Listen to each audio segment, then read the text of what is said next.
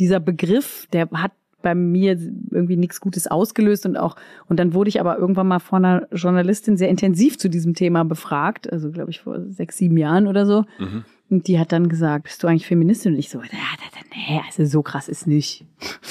Und dann hat sie so gar nicht mir Vorwürfe gemacht, sondern sie meinte so, schade, das ist richtig schade. Du bist Feministin und es wäre voll wichtig, wenn jemand wie du das auch sagt. Und dann war ich so, aha, naja, gut, wenn du meinst. Und dann habe ich mich so ein bisschen mit Feminismus beschäftigt, habe ähm, Sachen gelesen, Bücher gelesen ähm, von alten Geschichten, habe so ein bisschen die Geschichte der Frauenbewegung mir angeguckt, ähm, bin auf neuere Feministinnen gekommen, Texte von Margarete Stokowski gelesen und war so, ach so, mhm. ah, das bin ich irgendwie schon, ah ja, voll, das bin ich voll und habe dann auch gemerkt so, ah, aber auch nicht so richtig, Moment. Willkommen im Hotel Matze, dem Interview-Podcast von Mit Vergnügen. Ich bin Matze Hiescher und ich treffe mich hier mit Menschen, die mich interessieren und versuche herauszufinden, wie die so ticken. Bevor ich euch meinen heutigen Gast vorstelle, möchte ich euch zuerst den Supporter vorstellen. Mein heutiger Supporter ist Procon. In was für einer Lebenswelt wollen wir eigentlich zukünftig leben? Was müssen wir jetzt tun oder lassen, um Folgegenerationen die Lebensgrundlagen zu erhalten. Die größte Bedrohung ist zweifelsfrei der Klimawandel. Ihn zu bremsen ist eine Mammutaufgabe, klar, und dennoch kann jeder, jeder etwas dazu beitragen. Zum Beispiel könnt ihr euren Strombezug einfach und schnell auf 100 Prozent echten Ökostrom umstellen. Die Procon Energiegenossenschaft produziert selber Strom, verkauft ihn aus den eigenen Anlagen quasi direkt vom Erzeuger. Seit über 25 Jahren baut Procon die Energieinfrastruktur stetig aus und weil sie eine Energiegenossenschaft mit fast 40.000 Mitgliedern ist, kann man sich an dem Ausbau sogar beteiligen und so selbst aktiv werden. Man wird als Mitglied zu seinem eigenen Ökostromversorger.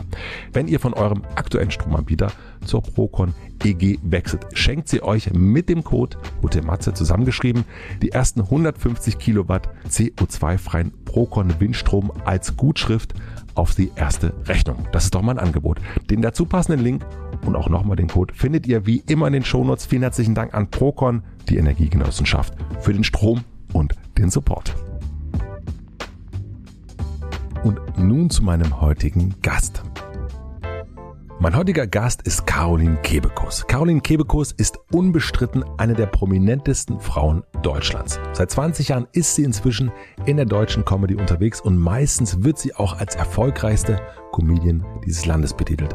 Und ich glaube, das stimmt auch. Angefangen mit den Freitagnacht-News auf RTL ist ihre Comedy vor allem im Laufe der letzten Jahre immer politischer geworden.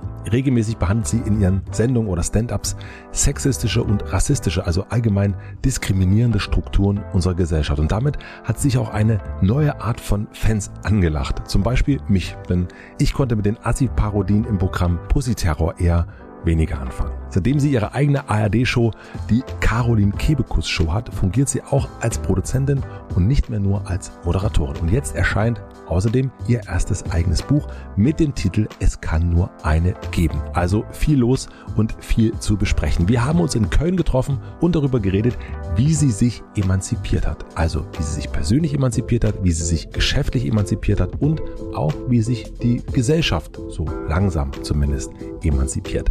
Ich fand es ein super Gespräch und wünsche euch viel Vergnügen im Hotel Matze mit Caroline Kebekus. Finally. Finally. Schön, dass du da bist. Danke wirklich, für die Einladung. Ich habe das schon, ich weiß gar nicht, wie lange wir schon mhm. schreiben oder über Philipp ja. auch mal probiert. Ich soll dich auch herzlich grüßen. Ja, danke. Aus Berlin. Geht's dir gut? Du bist ein bisschen angeschlagen. Ich bin ein bisschen angeschlagen, ja. Ich habe irgendeinen Infekt, ähm, der, also gestern hatte ich also ich habe ja zwei Tage jetzt Interviews von morgens bis abends gegeben. Oh. Und gestern Abend war richtig so letztes Loch. Und jetzt habe ich Halswickel gemacht mit Quark. Das ist richtig abartig. Quark um den Hals. Okay, du hast keine Stellen mehr. Also man sieht nichts mehr von, den, von dem Quark. Das wäre jetzt auch krass. Ja, und jetzt, ja, es, es geht. Ist es anders, über ein Buch zu sprechen? Schon, weil es natürlich ein ganz ernste, also ein viel ernsteres Thema ist als so ein Programm, wo ja. man ja eigentlich meistens macht man ja Promo für ein Programm, während das noch gar nicht fertig ist. Und dann sagt man so, oh, das wird Wahnsinn. Glauben Sie mir. ich, ich, ich schätze, es wird richtig gut. Und dann, also man macht ja auch so Ankündigungen für Programme, wenn die noch nicht fertig sind. Und da weiß man gar nicht, was, was da passiert. Aber bei diesem Buch ähm, weiß ich ziemlich genau, was passiert. Ja, das ist zumindest fertig. Mhm. Warum hast du das Buch geschrieben? Und warum ist es nicht quasi ein Programm geworden? Ja, das kann, das kann ja noch passieren. Mhm. Ähm, ein paar Sachen sind auch aus dem Programm. Ich glaube, dieses Thema Konkurrenz unter Frauen und warum das so komisch ist und warum es das gibt und warum das irgendwie jede Frau kennt, aber es ist jeder Frau wahnsinnig unangenehm. Also ich habe dieses Gefühl immer gehabt und dachte so, oh, das ist aber nicht cool, weil so will ich gar nicht sein. Und dann habe ich irgendwann angefangen, mich mit anderen Frauen darüber zu unterhalten und alle waren so, ah, ja, das kenne ich, das ist richtig scheiße. Und man hört natürlich dann auch von außen immer, also vor allen Dingen früher war das so, ne, das ändert sich natürlich, dass man so gehört hat, ah nee, so reine Frauenteams, was ist schwierig, ne? Die sind ja untereinander nicht cool und äh, stutenbissig und so. Das heißt, ich habe so von außen gehört, Frauen sind stutenbissig. Ja was natürlich irgendwie uncool ist. Und dann merke ich aber selber diese Gefühle bei mir und denk so, okay, das, das kann doch nicht sein, dass das irgendwie so eine weibliche Eigenschaft ist. Also wir, wir sind ja eigentlich total kommunikative, soziale äh, Wesen. Mhm. Das kann ja eigentlich nicht sein. Und dann habe ich gedacht, das ist so ein spannendes Thema. Ich will da mehr drüber machen. Habe eine Nummer drüber gemacht, weil ich gemerkt habe, wie unangenehm mir das Thema ist. Und dann ist es immer ein gutes Zeichen, das mal auf der Bühne zu erzählen, weil dann passiert immer was. Und dann habe ich angefangen, das zu erzählen merkte auch so, im Publikum so, ach so, scheiße, sie hat recht. Und ähm, dann gab es eben eine Anfrage, ob ich ein Buch schreiben will. Ne? Das gibt's bei mir ja seit Jahren. Willst du auch egal was, Rezepte, irgendwas. Und da hatte ich dann so das Gefühl, ja, okay, ich glaube, da ist irgendwie mehr in dem Thema und es lohnt sich da voll einzusteigen, zu gucken, warum ist das so. Und es hat mir auch total Spaß gemacht, äh, daran zu denken, dass ich das dann sozusagen alles recherchieren kann. Mhm. Also mir hat es total Spaß gemacht, das zu lesen. Ah, schön. Ich habe, ähm, äh, weil sich für mich so ein paar Sachen erschlossen haben, die ich von meiner Frau kenne. Okay. Und aber immer, oder auch von anderen Frauen. Ich arbeite mit sehr, sehr vielen Frauen zusammen. Und da gibt's eben auch manchmal so dieses, okay, ihr seid alles Feministen, aber was ist mit euch? Was ist mit euch? Warum, äh, warum gibt's diese Bitchfights und so weiter? Das ist aber auch wirklich ein sehr unangenehmes Thema und ich, ich fand das super, dass sich das so erklärt hat und ich habe mir gewünscht, während ich das gelesen habe, dass es viele Männer lesen. Ja. Also nicht nur, weil also weil wir natürlich auch drauf gucken und mhm. wir kommen so ein paar Themen natürlich auch rein, aber es gibt so ein paar Sachen, die ich so, die haben mir richtig gut getan, dass du das aufschreibst, weil wenn ich das aufgeschrieben hätte, wäre es super weird, weil mhm. ich kann, wenn ich sehe bei dir oder auch bei anderen Frauen in der Öffentlichkeit in den Kommentarspalten, dass da eben auch Frauen richtig scheiße reinkommentieren. Ja, ja. Und aber das wird nie thematisiert. Oftmals sind es die sexistischen Typen und äh, da, da gibt's halt, da fühle ich mich auch, denke ich immer so, aber warum denn immer wir Männer als die mhm. blöden Typen? Ich kenne auch Frauen, die richtig doof zueinander sind. Ja. Und deswegen äh, ist das irgendwie super, dass du das so mal aufgeschrieben hast und auch deinen deinen Blick. Und ich glaube, du du kannst das auch. Das können auch nicht so viele. Ja, ähm, ja, danke. Schön, freut mich, dass du es, äh, dass dir es gefallen hat. Ich würde mal äh, so ein bisschen, ich habe für jede Folge immer so eine Überschrift. Ja. Und ähm, meine Überschrift für die Folge, die, manchmal habe ich sie vorher, manchmal erst während, während ja. des Gesprächs oder danach. Und diesmal habe ich die Überschrift jetzt schon.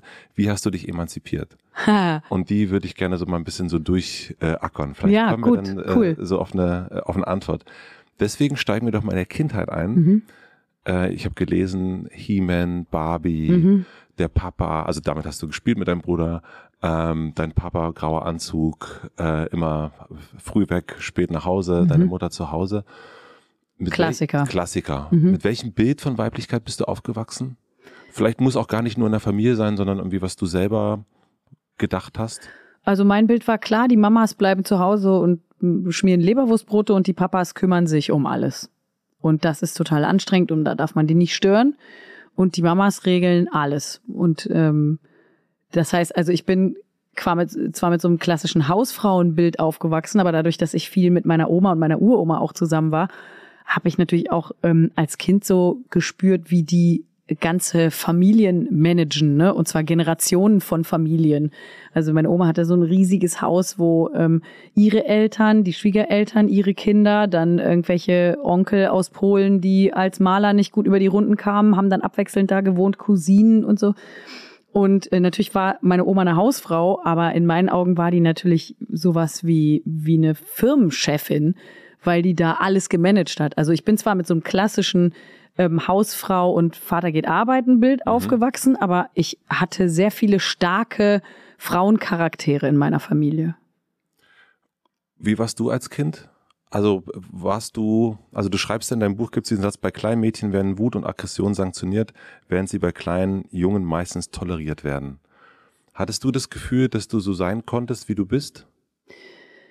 Also in meiner Kindheit ja, aber ich habe natürlich gemerkt, je älter ich wurde, ähm, dass ich an Grenzen gestoßen bin. Und ich weiß noch, dass es mich immer schon genervt hat, wenn man ähm, aus quasi aus so einem nichtigen Grund sanktioniert wurde. Also sowieso als Kind hörst du ja super oft, verstehst du nicht, ist egal. Heute erklärt man ja Kindern alles. Und Mhm. Ja. früher hieß es ja, ist nichts für dich, hör mal weg.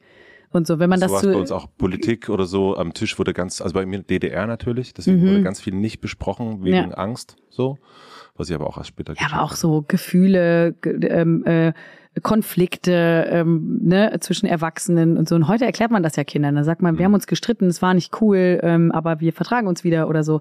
Und wenn du das als Kind nicht hörst, dann machst du dir deine eigenen Gedanken. Okay, hier ist schlechte Stimmung, warum wohl? Ne, dann fängst du an dir selber was zu überlegen.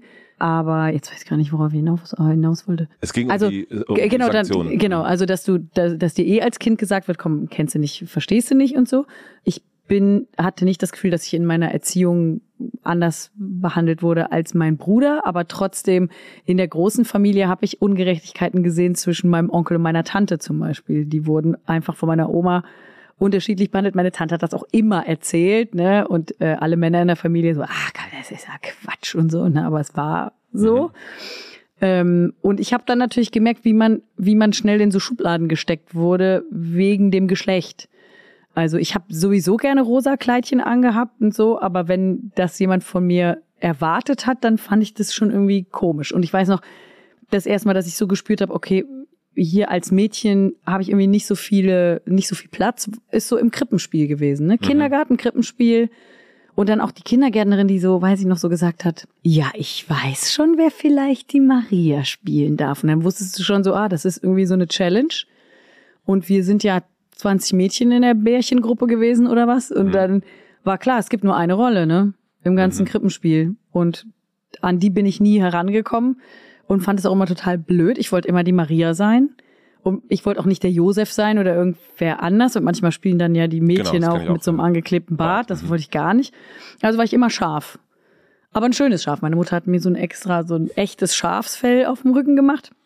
Und einmal war meine Babypuppe Jesus. Das war, Das- natürlich, das war natürlich gut für die Babypuppe. Also hat sie Ja, das war so meine Rolle. größte Nähe zum Ruhm.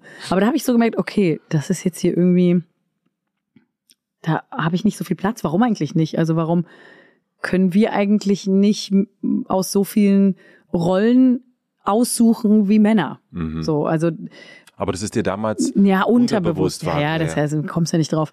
Aber ich habe schon gemerkt, als ich dann so ähm, ins Teenageralter kam und man ja sowieso so ein bisschen rebellisch wird, ja, da habe ich dann gemerkt, dass so diese beiden großen Institutionen in meinem Leben, die mich geprägt haben, nämlich die katholische Kirche und der Kölner Karneval, dass die mich beide sozusagen ähm, per Geschlecht als minderwertiges Mitglied behandeln. ja. Und äh, ja, mit 14, 15 war ich dann so, äh, ich, ich lass mich nicht firmen, weil Frauen keine Priester werden können. Dann habe ich so komische Diskussionen führen müssen. Ähm, ich musste dann zum Pfarrer, weil ich nicht mich firmen lassen wollte. Und es war halt alles, ich war halt alles einfach so anti, ähm, aber noch so, ja, aus so einem Teenager-Ding raus. Bist du denn, ganz kurz nochmal vor dem Teenageralter, bist du denn als Mädchen mit anderen Sachen durchgekommen als dein Bruder? Also wurden dir Sachen, andere Sachen erlaubt oder verziehen? Nee, ich war, ich bin ja älter, also da, da kämpft man ja die ersten Dinge durch. Ja, okay. So. Also du bist nicht als Mädchen mit Sachen durchgekommen, weil du ein Mädchen bist. Nee. Nee. Nee. eindeutig. äh, Nee. eindeutig.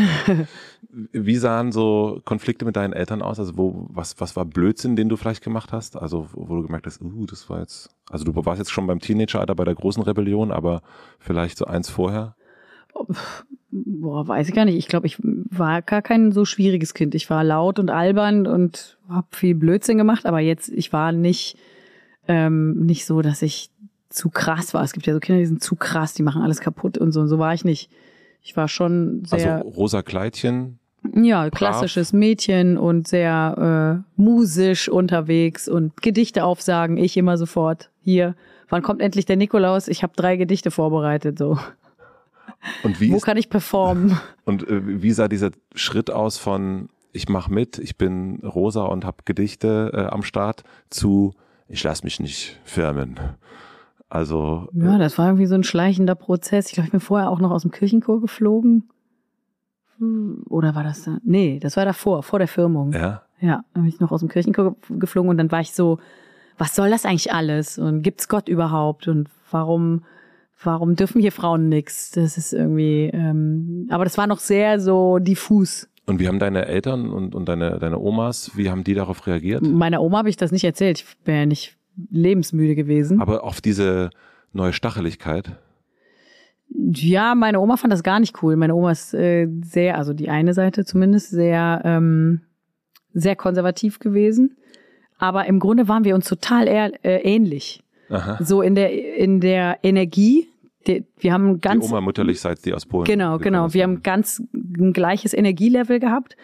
Und wir haben natürlich völlig andere Weltanschauungen gehabt. Ne? Meine Oma ähm, ist 29 geboren.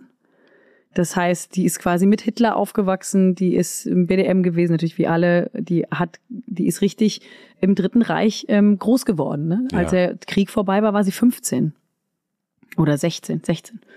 Ähm, und wir war, waren aber trotzdem uns total ähnlich in unserer Art. So, und das war ganz lustig. Also wir haben uns sehr geliebt, aber es gab auch super viele Konflikte, so dass ein Mädchen alleine ähm, am Wochenende in die Kneipe ging dann oder in, ne, also das war für meine Oma auch so, du bist ein richtiges Kneipenmädchen geworden und so. Ich weiß noch, dass ich eine lustige Konversation mit ihr darüber hatte.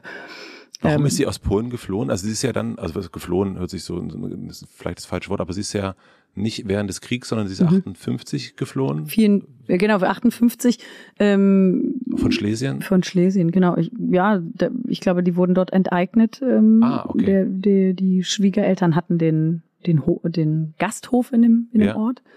Und ähm, da wurden sie dann enteignet. Also ich glaube, dass das so war. Und dann ähm, war das so, dass der, mein Opa war ja Architekt und der hat dann auch da keine Arbeit mehr gehabt und ähm, die durften auch, also so hat meine Oma mir das erzählt, man durfte nur noch Polnisch sprechen Mhm. und sie, das wollten die nicht mehr, ne? Die wollten dann weg. Ah ja, dann- okay. ja.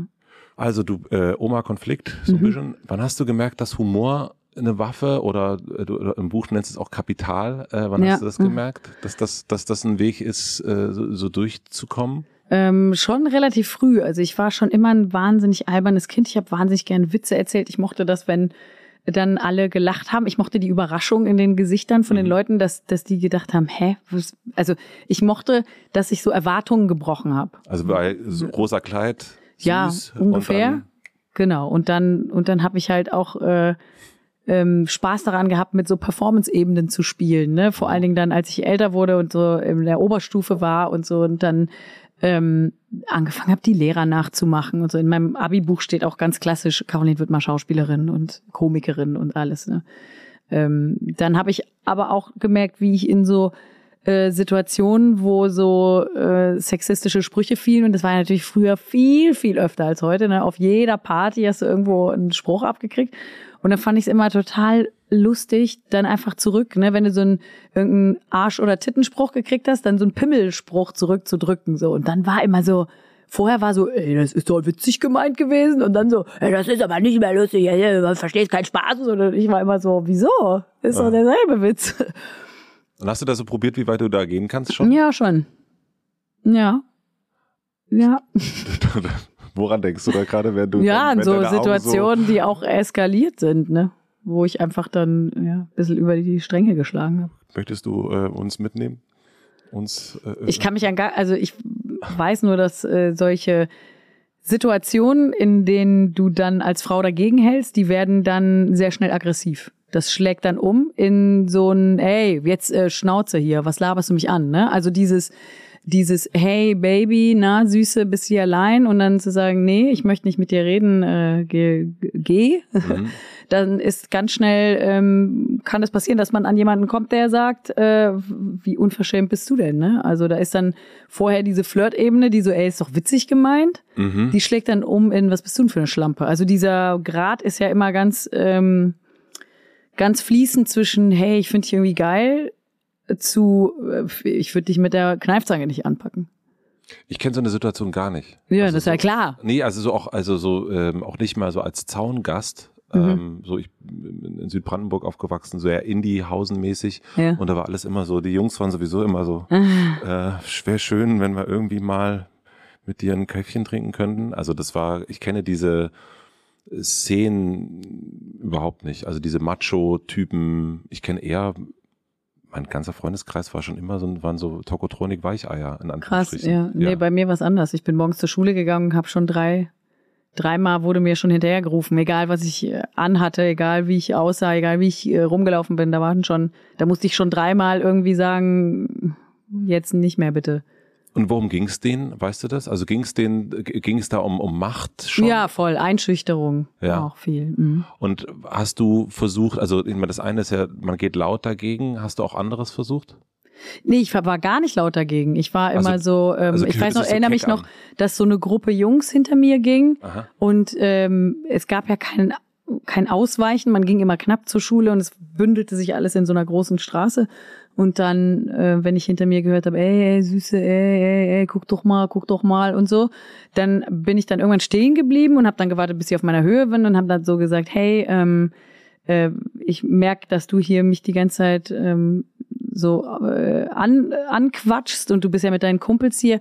Ähm, wie soll ich denn reagieren? Also was wäre denn cool für dich? So ist So es, hast du die angesprochen. ja, ja, ich weiß noch. Und dann sind die aggro geworden. Halt die Fresse, du Schlampe und so. Das war so lustig. Und ich war aber so, ähm, ja, wie soll ich denn reagieren? Was hättest du denn gerne? Also soll ich es blöd finden oder oder wie du? Weil es geht ja offensichtlich darum, dass du irgendwie für deinen Kumpels cool bist. Was was hättest du denn, was, was wäre wow. denn cool für dich? Aber was für ein Boss-Move. Ja, aber das war, aber das war auch wirklich, weil es jeden Tag war. Es war einfach jeden Tag. Ja, und irgendwann ja wurde man so. Ja, aber, äh, also, dass, dass, du so reagierst, so, ja.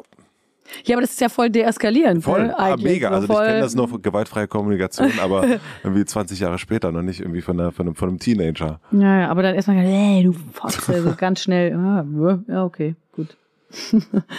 Und wann hat dir dann, wann hast du gemerkt, dass dir Humor hilft? Ja, das fand ich schon ziemlich lustig eigentlich. Ja, es ist schon lustig, ja, ähm, aber da hat ja niemand gelacht.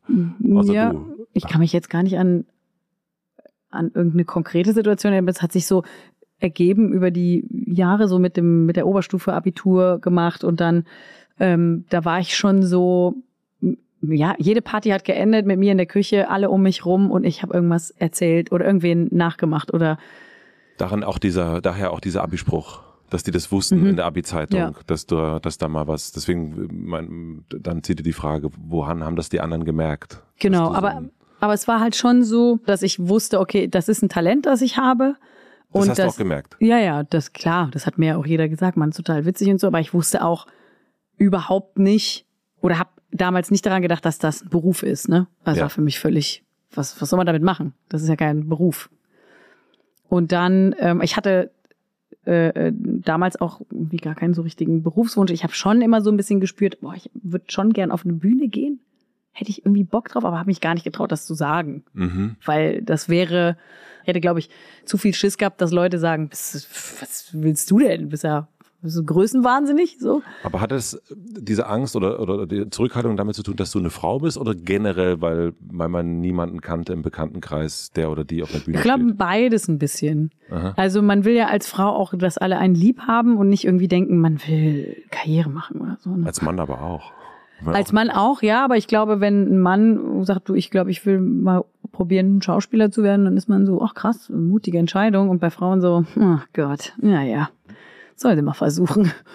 Und dann habe ich ein Praktikum gemacht beim Fernsehen und zwar nur, weil mein Vater gesagt hat, mach doch ein Praktikum in den Medien. Ich hatte keine, mhm. ähm, ich wollte Wartesemester sammeln. Dann habe ich das äh, gemacht und war beim Fernsehen, ohne so richtig zu wissen, wohin das was, führt. Was, was ist das eigentlich, was die hier machen? So. Und ich war so, so richtig, so typisch, äh, ich war 19, ich war so, ey, Schule ist zu Ende, geil, jetzt kann ich immer Bier trinken mit meinem Freund, wann ich will. Und jetzt mache ich dieses Praktikum. Ich habe kein, also es war mir eigentlich, ich wusste überhaupt nicht, was da los ist.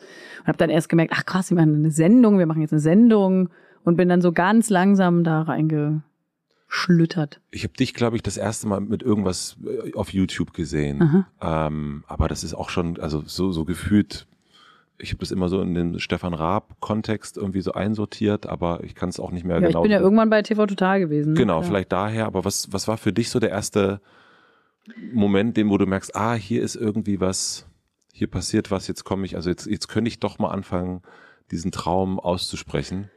Na, ich war ja als Praktikantin eine billige Arbeitskraft. Ich war immer da und dann merkte die Redaktion auch ganz schnell, oh, ich kann ja sogar was. Ja. Also wir haben zum Beispiel Off-Stimmen ganz oft gebraucht. Hey, wir brauchen eine Frauenstimme. Äh, Caro, du kannst reden. Geh mal in die Tonkabine. Und Mhm. dann habe ich so richtig das geübt, ne?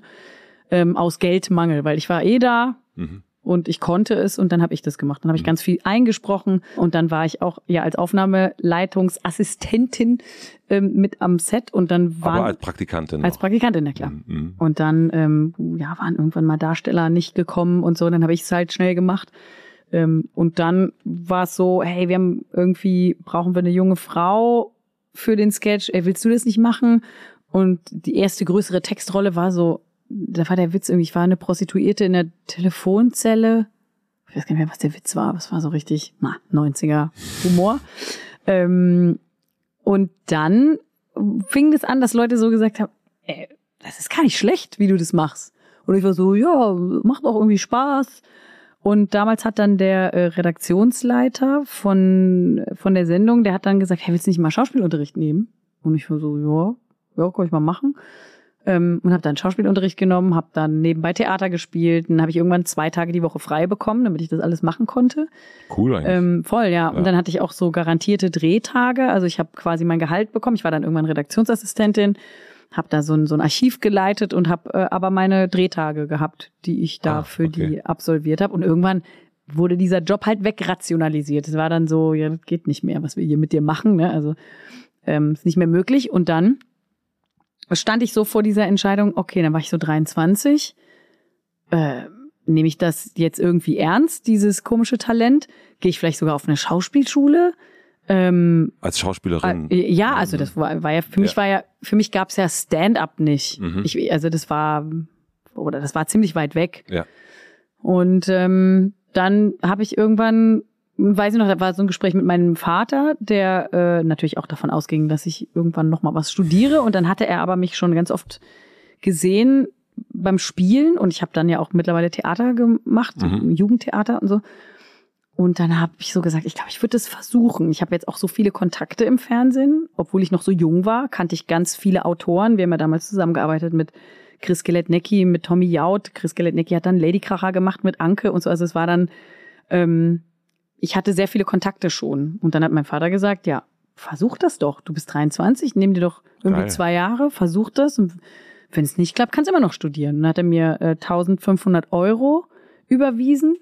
Ähm, und eine Woche später hatte ich aber schon ein Casting bei Was guckst du? Und Mhm. habe dann alle Frauen dort gespielt und konnte dann quasi im nächsten Monat meinem Papa das ganze Geld wieder zurücküberweisen, die 1500 Euro. Und dann war, seitdem ist das mein Beruf gewesen. Woher kam das, dass dein Papa dich da so unterstützt hat, der ja eigentlich ein klassischer Bank-Dude ähm, ist und, und eben mit, wie wir es schon, äh, grauen Anzug. Mhm. Ähm, Ich Also- glaube, der hat, ähm, der hat gesehen, dass ich das kann. So, also das und dass da ähm, Potenzial ist und dass ich auch ganz schön viel gemacht habe, um besser zu werden. Ich habe ganz viele Kurse gemacht. Ich habe ähm, Camera Acting Kurse gemacht. Ich habe äh, ja, ich habe versucht in Kurzfilmen mitzumachen. Also ich habe zwar nach außen immer gesagt, ah ja, das ist alles nur irgendwie so ein Spaß für mich, ne, weil ich irgendwie Angst davor hatte zu sagen, ich will das jetzt machen und ähm, ich will das total zielstrebig erreichen. Das fand ich irgendwie, ich wollte lieber so unkompliziert sein und sagen, äh, krass, das ist ja irgendwie alles totaler Zufall. aber du hast hart für diesen Ich Zufall habe gearbeitet. super, ja, und genau. Und das hat mein Vater, glaube ich, gesehen und hat dann gesagt, ja, mach das doch jetzt mal richtig, weil ich hatte das ja, das war ja immer nur so halb halb, weil ich diesen Job hatte und ja, und dann, ähm, ich weiß gar nicht, ob für ihn im Hinterkopf war ja, vielleicht klappt's auch nicht und dann studiert sie was.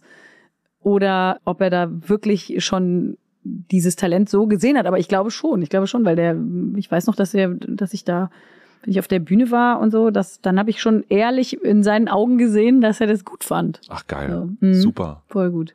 Aber es ist ganz interessant, dieses, dass du da einfach, ähm, das äh, gibt manchmal, das äh, merke ich, wenn ich mit jüngeren, das Männer oder Frauen, das ist ja egal, äh, zu tun habe, dass die sich so sehr überlegen, was sie machen sollten oder nicht. Und was man jetzt so merkt bei dir ist halt, du hast halt das, was du irgendwie, was dich angezogen hast, einfach total viel gemacht. Mhm. Äh, und ganz viel, also ohne dass es sich wahrscheinlich wirklich wie Arbeit angefühlt mhm. hat, sondern einfach interessevoll reingenördet und ähm, ja. versucht einfach für dich besser zu werden. So wirkt das zumindest. Ja, genau. Und dann, aber trotzdem hatte ich im Hinterkopf dieses, mh, hm, ja, ich, ich will aber nicht so ähm, äh, offensichtlich offensiv da rangehen, weil dann kann ich ja voll scheitern. Aber wenn ich jetzt jedem erzähle, ich will Ko äh, Komikerin werden oder ich will Schauspielerin werden und dann klappt das nicht, dann ist das ist ja schrecklich. Also habe ich trotzdem noch so, ja, ich mache das, aber ich ich ähm, ich habe halt gespielt, ich habe ganz viele Castings gemacht, ich habe paar Fernsehsachen gemacht und dann bin ich halt habe ich angefangen auf die Bühne zu gehen und Stand-up zu machen.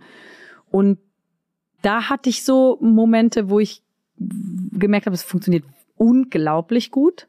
Und aber auch Momente, wo ich gemerkt habe, das ist richtig scheiße. Mhm. Und auf der Bühne zu versagen, ist echt eine Hausnummer. Also das muss man aushalten können, ne? also charaktermäßig auch.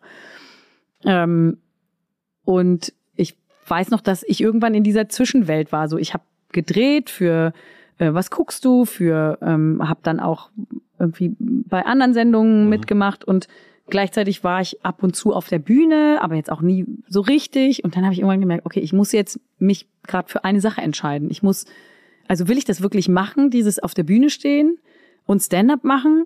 Oder will ich das nicht? Aber wenn ich das will, dann muss ich das schon mit allem machen. Und dann weiß ich, was ich mich irgendwann entschieden habe, ich will das machen. Und ich will richtig gut werden. Ich will die Beste werden.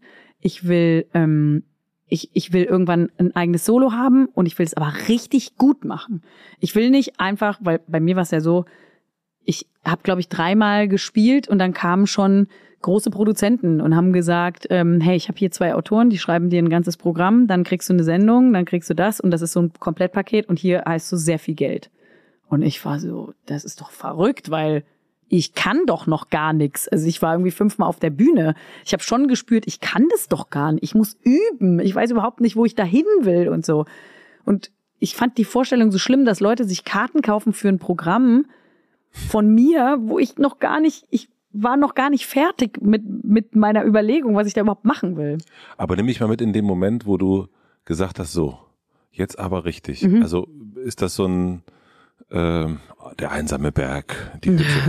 Nein, aber wie, äh, naja. es ist ja eine Entscheidung, die sehr bewusst scheint, also mhm. so wie du es erzählst. Ja. Was sich aber auch die wenigsten ja auch trauen, das mal so wirklich ja, ich zu das formulieren. Ja nicht so rumerzählt, sondern ähm, ich habe ja schon innerlich immer so, oh, ist das überhaupt also ist das ein Beruf? Ist das, ich war ja schon in Castings so, wenn die Kolleginnen, mit denen ich da gecastet wurde, wenn die gesagt, hey, bei welcher Schule warst du? Und ich habe dann so gesagt, ja, ich habe Privatunterricht gehabt. Also ich war auf gar keiner Schule. War man direkt schon so minderwertiger. Aber dieses Zusagen, dieses ich mache das jetzt und ja. ich, mach, ich will die Beste werden. Mhm.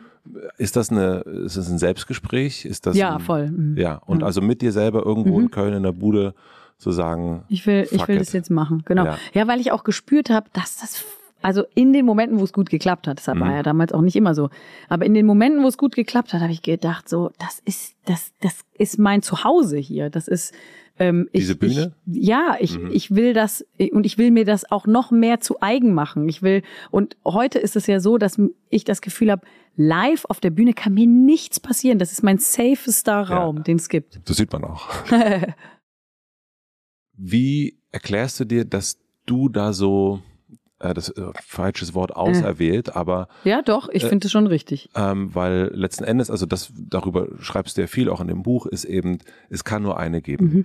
und aber offensichtlich sind da sofort Männer vermutlich äh, mhm. gekommen und gesagt, hier ist ein Angebot, äh, hier können wir das machen, hier können wir das machen.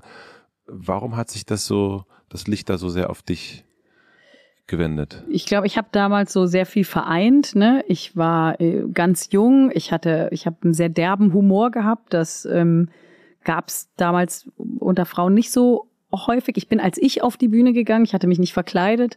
Ähm, ich habe quasi Stand-up gemacht, so wie ein Mann Stand-up macht, also aus mir heraus, ne, mit meinen Geschichten. Aber du hast nicht gesagt, ich mache Stand-up wie ein Mann? Nee, äh, nein, nein, also das mhm. war unterbewusst natürlich, ja. aber im, im Nachhinein fällt mir auch jetzt gerade erst auf, aber ich bin, ich habe mich nicht als Putzfrau verkleidet, ich war nicht in irgendeiner crazy Rolle. Ähm, und dann, klar, sah ich natürlich für viele auch gut aus, ne? Also habe ich schon mal, war ich schon mal fernsehtauglich so. Mhm. Und äh, dadurch, dass man so damals vor allen Dingen im Comedy-Bereich war es ja so, wenn, dann nur eine Frau, weil das reicht, ne? Das ist ja so ein bisschen Subtext, die reden alle eh über dasselbe. Und so habe ich ja auch jahrelang meine Kolleginnen gar nicht kennengelernt. Ne? Meine, ich weiß noch, die anderen Stand-up haben immer gesagt, ey, ähm, weil das war immer so, wow, eine Frau, boah, eine Frau und so. Und dann haben mir meine Kollegen gesagt, es gibt schon noch andere Frauen, die auf der Bühne stehen, zwar schon Jahre vor dir. Äh, und zwar hier äh, Vera Decker, Ramona Schuhkraft, Dagmar Schönleber, hast du die schon mal äh, kennengelernt? Und ich war immer so, nein, ich kenne die nicht. Ich, ich bin und da habe ich schon, hier. ja, und da war, stand ich schon irgendwie zwei Jahre auf der Bühne, weil wir nie in dieselben Shows gebucht wurden. Und es gab ganz oft die Situation, dass ich irgendwo angerufen habe bei einer Mixed Show und gefragt habe, hey, kann ich nächste Woche spielen? Und ähm, dann hast du ja immer ein Moderator, vier, vier Spots für Comedians. Und äh, dann hieß es ganz oft so, ah shit, wir haben zwar noch zwei Plätze frei, aber wir haben schon eine Frau. Mhm. Und es war für mich auch gar nicht so, dass ich ge gesagt habe, hä, weil heute würde man ja sagen, was ist denn mit dir, ne? Diversity. Mhm. Aber damals war das so, hat in meinem Kopf nicht einmal ein Fragezeichen aufgeblinkt, ne? Weil ich gedacht habe, ja klar, das ist ja so ein ungeschriebenes Gesetz, eine reicht. Und dieses Derbe, dass das äh, so deins geworden ist und so habe ich dich ja auch also Mhm. so eine, kennengelernt auch auf der Bühne ein bisschen rau äh, äh, rau zu sprechen und und und genau dieses ja derbe betrifft äh, umschreibt es ja am besten Ja, ich, ich war immer, ich hatte immer schon wahnsinnig vulgären Humor. auch den hattest du schon mit Den habe ich schon immer gehabt. Ich mochte das, wenn die Leute so geschockt waren davon, dass ich plötzlich äh, Furzwitze erzählt habe. Und ich war doch so ein äh, hübsches junges Mädel. Irgendwie, wo kommt Warum? das jetzt her? Ich kann es dir nicht sagen. Ich habe einfach, mir hat's Spaß gemacht, mit Erwartungen zu brechen.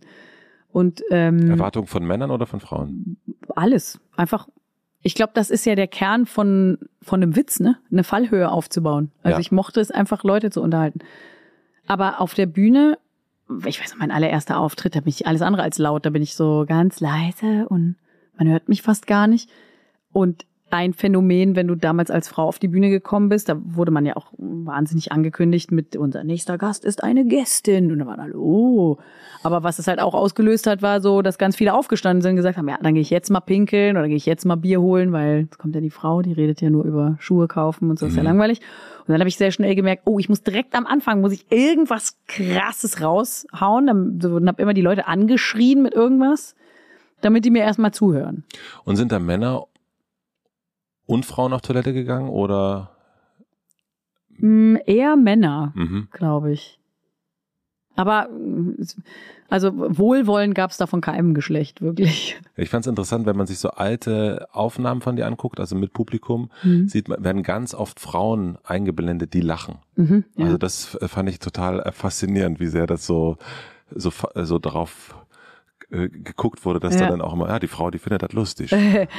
ja, also ich habe auch wahnsinnig viele Frauen im Publikum, ne? Also, aber auch viele Männer. Ähm, aber ich glaube, dass es dann irgendwann egal ist, was du für ein Geschlecht hast. Also Ja. dann, dann sitzt du halt da und lachst, weil Mhm. das einfach wahnsinnig lustig ist. Aber wann hast du das Gefühl gehabt, dass du auch wirklich das Auto fährst, in dem du da sitzt? Also so Ja. Sind ja so, also erstmal, dass man es irgendwann formuliert, da sind wir sozusagen, äh, Mhm. da, da sind wir stehen geblieben. Ich will das machen, ich will die Beste werden, aber dann muss man ja ganz oft eigentlich irgendwo mit rein, muss irgendwo anrufen, hallo, ich Mhm. würde gerne nächste Woche vorbeikommen. Ja. Ah, haben wir schon Frauen. Ne? Ja. Ähm, seit wann sitzt du selber auf dem Fahrersitz? Noch nicht so lang, würde ich sagen. Ich habe sehr lange, habe ich gearbeitet in einer Konstellation, die, ich sag mal, wo, wo ich nicht die beste Beratung hatte auf einer Seite, wo ich das Ähm, Management? Nee, nicht ganz Management, aber in die Richtung. Also ein Teil, Was Teil, ist? Teil vom Management. Ähm, zum Beispiel äh, Booking. Okay. Mhm. Und da war es immer so eine Mischung zwischen, boah, ähm, du darfst bloß nicht zu viel machen. Also bloß nicht zu groß spielen und bloß nicht bloß nicht durchdrehen, bloß nicht abheben und so. Und dann war mir da in der Zusammenarbeit, ähm, wurde mir halt sehr oft gesagt, ja, das ist noch nicht so richtig fertig. Und damals habe ich aber schon ja in Köln fünfmal hintereinander das E-Werk ausverkauft und hatte natürlich ja, ich habe gemerkt, es funktioniert. Ich will ich will mehr machen. Ich will und ich habe schon echt langsam angefangen und so. Und irgendwann hatte ich eine neue Tourmanagerin, die toll war. Ähm, die wollte ich dann für alles haben. Dann war die dabei und dann, ja, hatte sie vorgeschlagen, hey, ähm, es macht langsam Sinn, irgendwie eigenes Licht und Ton mitzunehmen, weil guck mal, ich habe das mal durchgerechnet, das ist ja mhm. viel günstiger. Und ähm, dann wurde mir aber im Hintergrund immer so gesagt, ey, bist du größenwahnsinnig oder was? Was willst du denn jetzt machen? Willst du jetzt mit einem Truck auf Tour gehen? Das ist ja mit deinem Gesicht drauf, auf einem Truck, der dann durch die... Bist du irre? Und ähm, das hat lang gedauert, bis ich gemerkt habe, ah, okay, da profitiert jemand im Hintergrund von mir, aber profitiert auch irgendwie davon, dass ich so halb klein gehalten bin. Aber Moment mal ganz kurz, also wenn, wenn das der Booker ist, ne? Mhm. Dann hat er doch eigentlich am meisten davon, wenn da mehr Leute kommen. Und eigentlich ist er sozusagen der, der Truck mit deinem Gesicht, heißt er am Ende auch, die 20 Prozent, die er einstreicht, wie die meisten Booker, ähm, das ja. ist ja auch mehr auf meiner Seite. Also das ist ja dumm. Ja, aber es ist ja, also ich, ich sag mal so, ne, ich habe mich mit sehr vielen Frauen über diese Situation ja. äh, ausgetauscht. Und es geht da auch sehr viel um Macht, ne? Und Aha. sehr viel um, ich halte dich mal, pass auf, ich bin dein engster Berater, ich bin dein wichtigster Kritiker und ähm, du, du darfst mir hier nicht ausbrechen. Weißt du? Aber ist ja richtig doof. Ja, klar. Also das ist ja wirklich, das macht ja gar keinen Sinn. Nö. Interessant. Mhm. Und nur ich weiß, wie dein, wie ich das, wie ich das mache und so. Ja, das ist ja gar nicht, also ich sag mal so, das kann ich ja noch nachvollziehen. Also den Punkt kann ich ja sagen, okay, du, du bist, ähm, du willst aufpassen, dass dein, dein Künstler, deine Künstlerin nicht davon schwebt. So, also, mhm. ne, aber vor allen Dingen irgendwie das Kleinhalten, ja. das macht wirklich gar keinen Sinn. Nee. Also das ist interessant. Nee, ich weiß auch noch, dass ich irgendwann gesagt habe, ähm, ich habe keinen Bock jetzt zehnmal hinter, also ich liebe das E-Werk, ich spiele da total gern, aber ist das nicht irgendwie Quatsch, dass ich jetzt zehnmal hintereinander da spiele nächstes Jahr? Arena spielen? Genau, also ja. ich glaube, wir verkaufen so viele Karten, wir könnten in Lanxess Arena. Und dann kam so, ja, die haben sich nicht zurückgemeldet. Und dann habe ich so gesagt, ich rufe selber die, an. Ja, dann habe ich gesagt, ich rufe die selber an. Das kann nicht sein. Und dann bröckelte die Zusammenarbeit aber, dann natürlich. Aber seit wann, also wann würdest du dir sagen, war der Moment, wo du gesagt hast, jetzt, jetzt sitze ich am Steuer? Ich glaube, das war so vor fünf, fünf Jahren, fünf, sechs Jahren. Also da habe ich quasi mh, mm, vor Langsess oder nach Langsess? Ähm, nach also, Langsess. Also das haben sie, den haben sie noch mitgenommen? Ja, na klar. Und dann habe ich ähm, einen ganz radikalen Schnitt gemacht mit ganz vielen ähm, ganz vielen Menschen in meiner, oder was heißt ganz vielen, aber mit einigen Menschen in meiner Umgebung, wo ich ganz klar plötzlich gespürt habe, die sind überhaupt nicht auf meiner Seite. In, in keiner Art und Weise. Also du spielst ähm, sozusagen, also Langsess ist dann auch so ein Ja. Ja. Geil. Das war. Äh, ich meine, gut, ich meine, es ist ja auch sozusagen ein gutes, sagen wir mal so, das Beispiel ist ja auf deiner Seite. ja, und ich fand aber jetzt, ähm, wo ich viel mit ähm, anderen Geschäftsfrauen spreche, ne? Aha. Und viel mit Unternehmerinnen spreche oder ähm, mit Frauen, die selbst Unternehmen gegründet haben und so. Und es gibt ähnliche Geschichten dass ähm, dass in dieser, weil es ging ja dann irgendwann auch um Geld, ne? Ja, und klar. um viel Geld. Und irgendwann habe ich gemerkt, okay, ähm, ich generiere das. Niemand anders. Also die Leute kaufen Karten wegen mir, wegen dem, was ich mache. Nicht, weil jemand meine Tour besonders gut anpreist oder weiß ich nicht was, sondern das bin ich. Und wieso machen eigentlich alle meine Kollegen, Joko und Klaas und Jan und so, die gründen alle Firmen, die produzieren alle selbst, die machen alle ihre Sachen selbst. Warum mache ich das nicht? Und dann habe ich ähm, auch noch äh, mein Management gewechselt und bin ähm, bei Konstanze Weihrauch gelandet, die seit Jahren schon zum Beispiel Bastian Pastewka macht. Und mhm. das war da ganz normal. Die hatte schon ewig eine Firma mit Bastian und dann haben wir das auch gemacht. Und ich kenne sehr, sehr viele Frauen, die ganz lange brauchten, um irgendwie zu sagen, ich will mich jetzt mal für diese Finanzsache interessieren. Ich habe gar keine Ahnung davon mhm. und ich bin jetzt auch echt am Anfang richtig dumm. Ich stelle richtig dumme Fragen, aber ich halte jetzt mal aus, dass alle mich für wahnsinnig dumm halten. Aber ich gehe jetzt mal diesen Weg und äh, der wird immer spannender, so gerade. Auch für das Buch habe ich mich total äh, damit beschäftigt. Ich habe viel mit äh, Tijen Onaran äh, mhm. gesprochen, die Gründerin von Global Digital Women. Die musst du mal einladen. Ja. Super spannende, wahnsinnig coole Frau. ähm, die ja, mir dann erstmal so dieses ganze Businessfeld aufgemacht mhm. hat und wie wenig Frauen es da gibt, wie wenig Gründerinnen es gibt, ähm, dass aber frauengegründete Unternehmen viel besser performen auf lange Sicht und so. Ich will mal noch mal ganz kurz, also ich weiß nicht, ob das so ein, also wir, wir sind da jetzt so hingekommen, mhm. aber ich weiß nicht, ob das ein äh, wirklich so war, dieser Langsess-Moment, mhm. ähm, oder vielleicht war es auch ein anderer. Aber wie kann ich mir das vorstellen? Ich meine, das ist ja auch also vielleicht war es Langsess, war das ein, ein, ein Wendepunkt? Ja, das war auf jeden Fall die Zeit, ja. ja. Mhm. Und weil das ist ja so ein, wenn, wenn und das trifft, finde ich, nicht nur auf Frauen zu, sondern eben auf Männer. Ähm, man ist in einer Situation, ähm, will aber auch nicht undankbar erscheinen, hat vielleicht auch genau. Angst, dass ja. es äh, danach nicht mehr so gut läuft. Ich habe also, doch so viel zu verdanken, kümmern mhm. sich doch irgendwie alle und so. Und so, und dann sind es Leben ja auch viele davon und wenn ich da jetzt weggehe, was ist mit Richtig. denen und so oh, weiter. ja, ganz schlimm. Und wie bist du all dem also das ist ja schon ein Move zu sagen, ich wechsle Management, ich wechsle äh, Booking, ich gründe eine eigene Produktionsfirma. Das heißt, ich gehe auch aus diesen, äh, das ist ja Brainpool gewesen, mhm. glaube ich, ne? Also es ist ja wirklich ein Stefan Raab, eine super mächtige Produktionsfirma. Mhm. Ähm, und ich mache das jetzt. Ja, ich habe. Ähm, Was hat dir da geholfen? Also ich glaube, ich hatte dann genug Selbstbewusstsein, das zu machen. Ich mhm. habe mir selber vertraut. Ich habe so gemerkt, ähm, dass es immer natürlich Unsicherheiten gibt im Leben, aber ich habe so gelernt, dass ich selber für mich ja da bin. Also dass ich mich auch auf mich verlassen kann und auf meine Arbeit verlassen kann. Und ähm, es gibt, kennst du dieses Imposter-Syndrom? Damit bin ich natürlich auch jahrelang rumgelaufen. Ne? Das wurde mir auch immer wieder von nahen Beratern äh, gesagt, so, ähm, pass mal auf, dass deine Blase nicht zerplatzt. Ne? Pass, mal, pass mal bloß auf, dass nicht jemand neben dir steht mit einer Nadel, deine Blase durchsticht und sagt, du kannst ja gar nichts. Du bist einfach nur ein albernes Mädchen, das auf der Bühne steht. Hat das jemand formuliert? Ja. Wow. Mann mhm. oder Frau? Ein Mann. ähm, und da, das hat mich so beschäftigt und immer so, äh, ja, auch ganz lange ganz klein gehalten. Und irgendwann, weiß ich nicht, habe ich dann den Mut gehabt und die, die Kraft sozusagen, ähm, auch diesen Schritt zu gehen, weil ich mich dann, ich hatte so ganz stark das Bedürfnis, mich davon zu lösen einfach. Und das habe ich dann gemacht und äh, das war die beste Entscheidung. Und heute denke ich, warum habe ich es nicht früher gemacht? Aber ist ja wie mit allem, ne? Da, also man, man muss sich dann auch solche Momente verzeihen. Das ging nicht früher. Ist ja sowieso interessant, dass wir würde ich mal sagen, Menschen so Angst vor Veränderung haben. Mhm, na, voll. Und aber in den meisten Fällen, also ist es ja, wenn man sagt, was bereust du, dass ich etwas nicht schon früher gemacht habe. Mhm. Das finde ich. Äh, ich habe mich selber mit Tee bespuckt gerade, geil, oder? Geil. Oder sagen wir mal, meine, meine Tasse hat mich Deine bespuckt. Tasse hat mich mit Tee, äh, mit Tee bespuckt. Hm, ab wann würdest du sagen, warst du eine Feministin?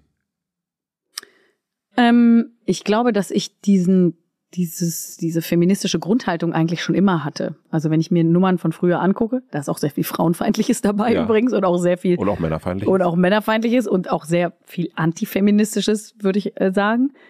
Aber trotzdem ging es immer so darum, mit diesen stereotypen Frauenbildern zu brechen, ne? Oder ähm, Platz einzufordern und so. Aber ich hatte trotzdem immer dieses ganz typische, was wahnsinnig viele Frauen hatten, auch in meiner Generation, dieses, ah ja, aber Feministin ist ein bisschen zu krass, das bin ich nicht. Ich bin, ich will jetzt nicht, bin nicht gegen Männer. Ich finde Männer auch gut und die sollen auch ihren Job behalten und so. Also es klang für mich immer zu viel und auch unangenehm. Also für mich war Feministin so ein Wort, das einfach so zickig und unangenehm und unrasiert und kriegt kein und hässlich, ne, kriegt keinen Typen und Feministin ist man eigentlich nur, wenn man wenn man keinen Freund findet, so ungefähr. Ne, Hattest wenn du ein, Bild von einer Feministin? Also gab es für dich auch Frauen, äh, die in der Öffentlichkeit, wo du gedacht, oh, das ist eine Feministin, oh Gott. Ja, das nee, ist ich ja glaube gar nicht so richtig. Ich glaube, das einzige wirkliche Bild war ja Alice Schwarzer, was man hatte. Und ja. die fand ich jetzt fand ich jetzt nicht unbedingt hässlich. Nee, aber so dieses, dieser Begriff, der hat bei mir irgendwie nichts Gutes ausgelöst und auch und dann wurde ich aber irgendwann mal von einer Journalistin sehr intensiv zu diesem Thema befragt, also glaube ich vor sechs sieben Jahren oder so. Mhm. Und die hat dann gesagt, ähm, bist du eigentlich Feministin? Und ich so, ja, nee, also so krass ist nicht. Und dann hat sie so gar nicht mir Vorwürfe gemacht, sondern sie meinte so, schade, das ist richtig schade. Du bist Feministin und das wäre voll wichtig, wenn jemand wie du das auch sagt. Und dann war ich so, aha, naja, gut wenn du meinst. Guck dich mal an.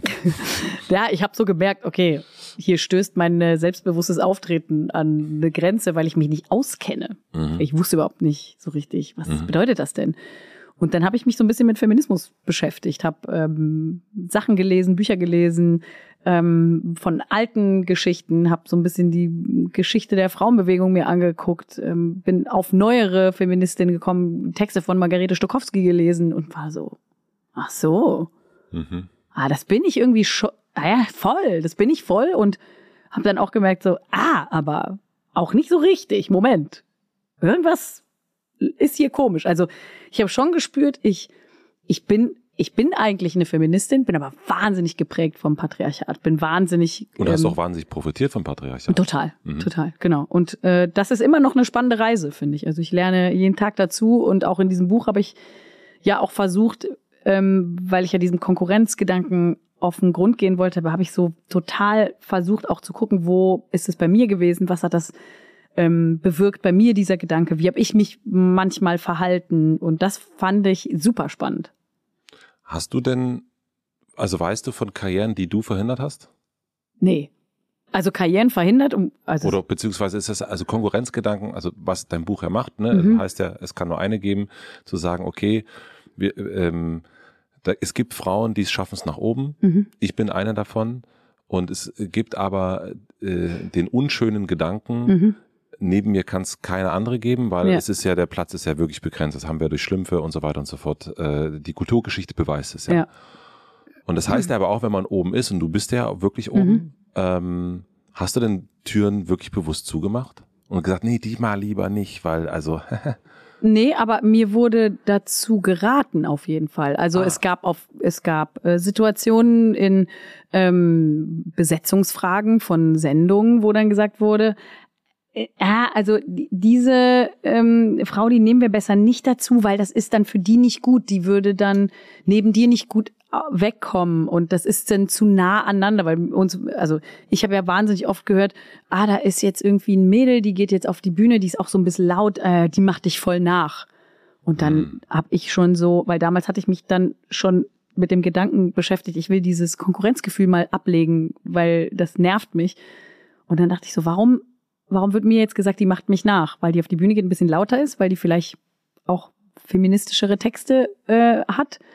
Wieso können das denn nicht mehrere machen? Oder mir hat mal ein Journalist gesagt, und das hat er wirklich so gesagt, als würde er, als würde ich gleich an die Decke gehen, ne? Der meinte so, ja, haben Sie schon gehört? Katrin Bauer-Feind.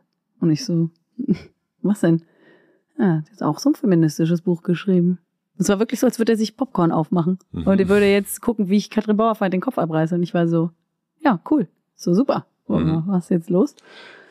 Diese, was du auf, mit, mit Pussy Terror gemacht hast, ne? Also diese, auch das, dieses Bühnenprogramm und die Frau, die du da darstellst. Mhm. Ist das die Frau gewesen, die du auch wirklich bist? In Teilen ja. Ja.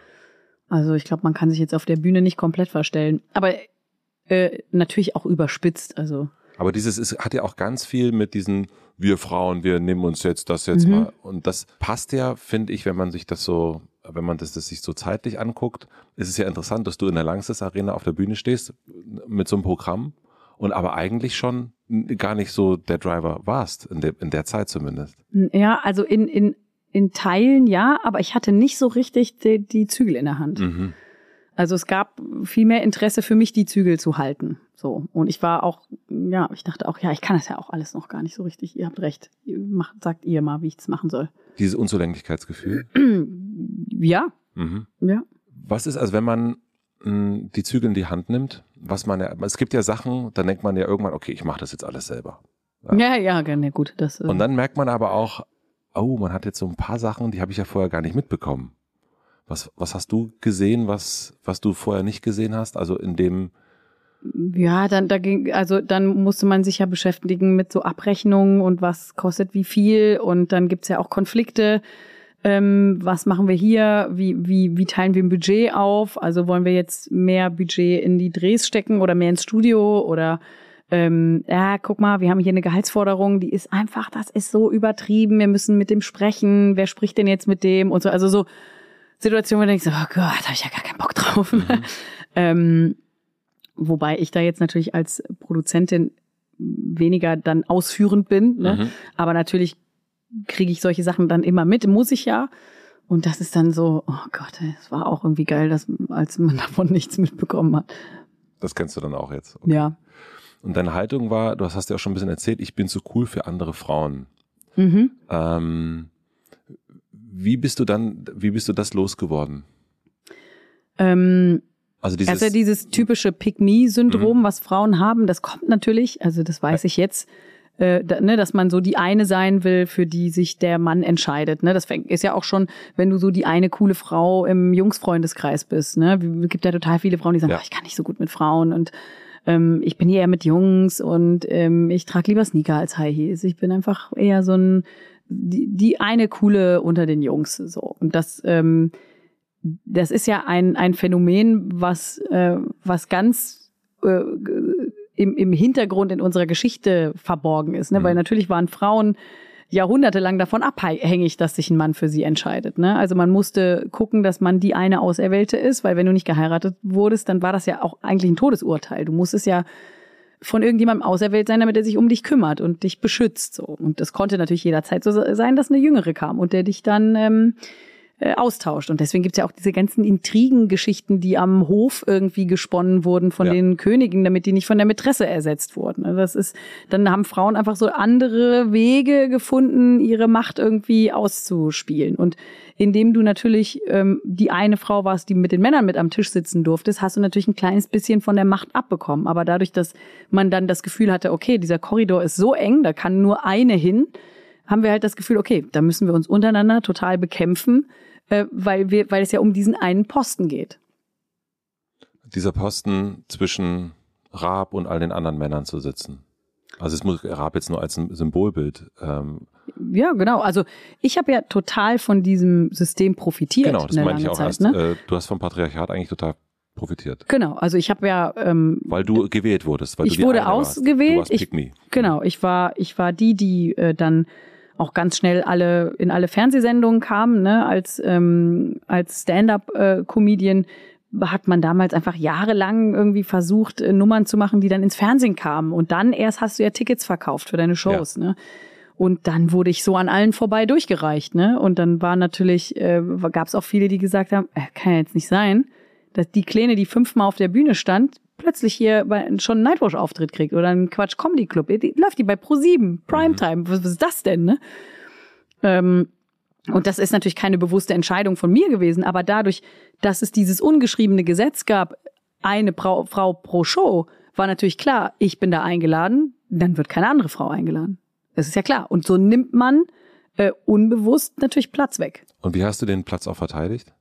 Das musste ich gar nicht. Also ich, ich war ja nicht in der Situation, dass ich eine andere Frau bekämpfen musste, um da hinzukommen. Aber allein die Tatsache, dass ich ausgewählt wurde, ähm, anders wie bei einem Mann, wenn Ingo Appelt besetzt wurde für eine Show, dann hieß das nicht, dass man nicht Rüdiger Hoffmann auch da besetzen konnte oder mhm. Mario Barth, ne? Obwohl Mario Barth und Ingo Appelt beide über Beziehungen reden. Aber bei, das finde ich auch so witzig, dass man im Nachhinein so denkt, ah ja, wir können nur eine Frau pro Show nehmen, weil die reden ja eh immer alle über dasselbe. Mhm. Und im Nachhinein haben Anfang der 2000er alle Männer in allen Mixed-Shows darüber geredet, wie scheiße ihre Freundin ist. Mit der Fernbedienung und so weiter. Mhm. Ein ja, aber, ja, aber auch immer dieses, diese Haltung war ja immer so, boah, meine Frau nervt.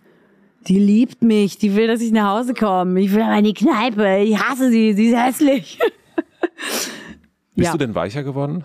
Gute Frage. Auf der einen Seite ja, auf der anderen Seite nein. Also ähm, auf der einen Seite ja, weil ich natürlich auch über die Jahre irgendwie gemerkt habe, okay, ich war am Anfang wahnsinnig provokant unterwegs und war, wollte einfach nur die, die, die, die schnelle Reaktion und habe natürlich über die Jahre, ich meine, ich mache das jetzt über 20 Jahre, ne? Man sieht es dir nicht an. Thank you. ähm, äh, ich habe mich natürlich entwickelt als Künstlerin, ne? Das ist natürlich total klar. Ähm, aber auch als Geschäftsfrau, muss ich sagen, auch als Unternehmerin. Da lerne ich jeden Tag und lerne auch dann Entscheidungen zu treffen und so. Und die sind schon manchmal hart. Und das ist dann schon manchmal so ein bisschen, oh Gott, muss man da sich entscheiden. Dieses immer dieses Entscheiden, wie man sich verhält. Wir machen eine klitzekleine Werbeunterbrechung. Mein heutiger Werbepartner ist Moulin Rouge, das Musical. Sicher habt ihr schon mal von dem berühmten Nachtclub Moulin Rouge in Paris gehört.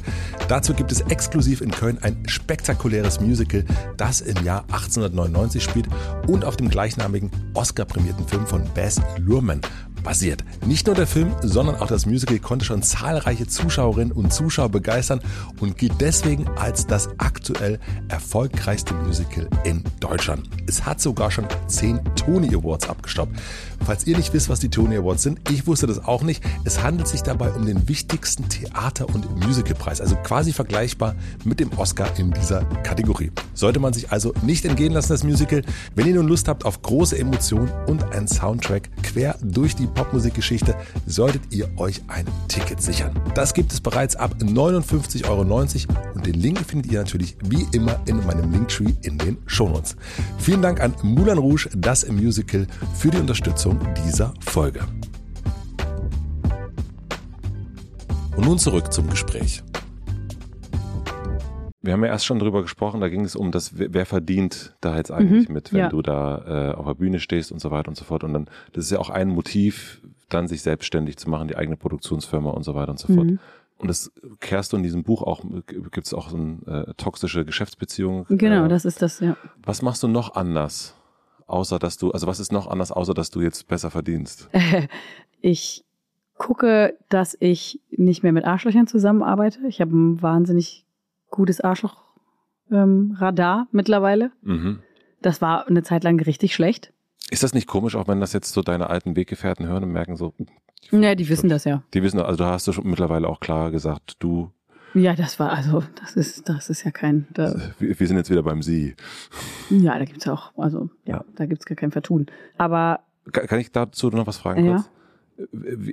Hast du wirklich gesagt, so wir beide, it's gone? Also hast du wirklich Türen zugeschlossen gemacht und wirklich explizit gesagt, wir arbeiten nicht mehr miteinander? mh, Oder? also sagen wir mal so, wir haben, ich habe, äh, ich habe ähm, Unmut geäußert und dann wurde von der anderen Seite gesagt, ja, ich will ich eh nicht mehr machen und dann, ja, gut. Also die dann- Arschlöcher wissen, dass du sie als, dass du findest, dass die Arschlöcher sind oder waren. Mm, Ja, das glaube ich schon, ja. Ja. Aber du bist dir auch nicht ganz sicher. Da, das glaube ich schon, aber ich habe auch irgendwann gedacht, ich muss das jetzt nicht mehr ausdiskutieren. Es war Okay. dann klar, ne? Okay, Es war mhm. eigentlich klar. Ähm, okay, wir waren, äh, wie du deine Firma gestaltest, ähm, was Ja, du jetzt ich- anders machst. Ich versuche ähm, auch ein ausgeglichenes Geschlechterverhältnis zu haben in meiner ähm, Umgebung, in meinen, wie ich arbeite. Ähm, wir haben 50-50 Verhältnis bei uns ähm, Ja. im Team für die Sendung. Auch wirklich so gesagt, wir machen 50-50, das soll so sein. Äh, Ja, schon ein bisschen drauf geachtet. Mhm. Ne? Also ja, wir haben auch unser AutorInnen-Team ist äh, Hälfte Hälfte. Mhm. Und ähm, zusätzlich haben wir immer noch ähm, junge Autorinnen, die jede Woche oder glaube ich sogar zwei Wochen äh, mit dabei sein können und äh, dann die Möglichkeit haben, einfach den ganzen Ablauf mitzubekommen. Die sitzen immer da. Meine Kollegin Jana Fischer, äh, großartige Autorin, die nimmt die dann immer so ein bisschen an die Hand und ähm, dann kommt man viel näher plötzlich in dieses, diese Arbeitswelt. Ja. Und äh, oft ist das ja so, wenn du als Außenautorin äh, schreibst für, für eine Sendung, dann ja, bist du froh, wenn ein One-Liner irgendwie genommen wird. Und wenn du aber so nah dran sein darfst, dann bist du natürlich auch viel mehr da rein involviert. Was wird denn gerade gebraucht? Ne? Also wenn wir gerade merken, okay, uns ist eine Matz weggebrochen, weil das können wir jetzt nicht mehr senden wegen irgendwelchen tagesaktuellen äh, Entwicklungen, dann, oh krass, wir müssen was anderes machen. Oder Gast ist abgesprungen, wir haben jetzt einen anderen Gast, wir brauchen ein neues Spiel. Mhm. Jetzt überlegen, ne? Mhm. Und dann ist natürlich totaler Druck, so äh, krass. Aber so ähm, war zumindest das Feedback von den, von den ähm, Autorinnen, dass die das total cool fanden, dass dann plötzlich Sachen von denen in der Sendung waren. Die waren so, äh, krass, ihr habt Sachen von mir genommen. Und wir waren dann so, ja, äh, klar, weil du bist natürlich näher dran. Also das versuchen wir schon zu machen. Du hast erst gesagt, dass du dich auf einer Reise befindest, was das Mhm. Thema Feminismus betrifft. Ja. Wo stehst du da gerade und wo willst du da noch hin? Naja, ich meine, es passieren ja immer Dinge, zu denen man sich verhält, ähm, auch als Produzentin. Und äh, ich find's immer wieder krass, wie, wie man sich eigentlich hinterfragen muss, weil man oft aus Reflex ähm, sich verhält. Ne? Also es gibt eine Situation und sofort sagt man, ah krass, äh, äh, keine Ahnung, man stellt sich so automatisch auf die Seite des mächtigeren Mannes als auf die der äh, vermeintlich schwächeren Frau, sage ich jetzt mal, um das jetzt mal ganz ähm, klar zu sagen. Ne? Also da, da finde ich es schon immer noch krass, wie so Strukturen im Kopf einfach immer noch da sind. Bei dir selber auch. Bei mir selber auch, klar. Ähm, und das finde ich total spannend da Dinge zu ändern und auch zu sagen, okay, das war falsch jetzt, das war irgendwie krass, das habe ich jetzt so entschieden, aber das war eigentlich, nee, warte mal, nochmal zurück. Das war also auch selber zu sagen, okay, das war, das war Kacke. Ich habe mich echt äh, blöd verhalten jetzt gerade. Lass nochmal die Situation neu angucken.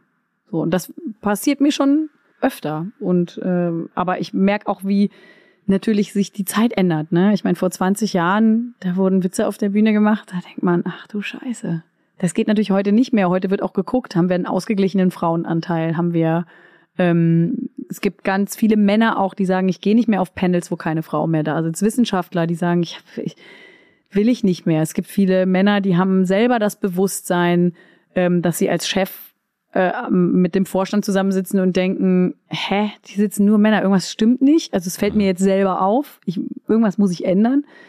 Und das, das sind ja so Momente, wo man dann denkt, ah krass, geil, ah dann jetzt habt ihr hab, haben es selber gemerkt, so, weil sonst sind ja immer die Weiber, die die nerven, weil du hallo ist ungerecht und alle so, boah ihr nervt. Und dann ja, wir nerven, weil ihr merkt es irgendwie nicht, deswegen, ah jetzt müssen wir noch ein bisschen nerven, bis dann, ähm, ich glaube, das ist jetzt viel mehr im Bewusstsein, dass man so darauf achtet, wie vor allen Dingen in so Bereichen, wo eben so eine Lebensrealität von der Gesellschaft abgebildet wird, dass man sagt, ah, das muss diverser sein. Das ist irgendwie falsch. Das fühlt sich irgendwie falsch an.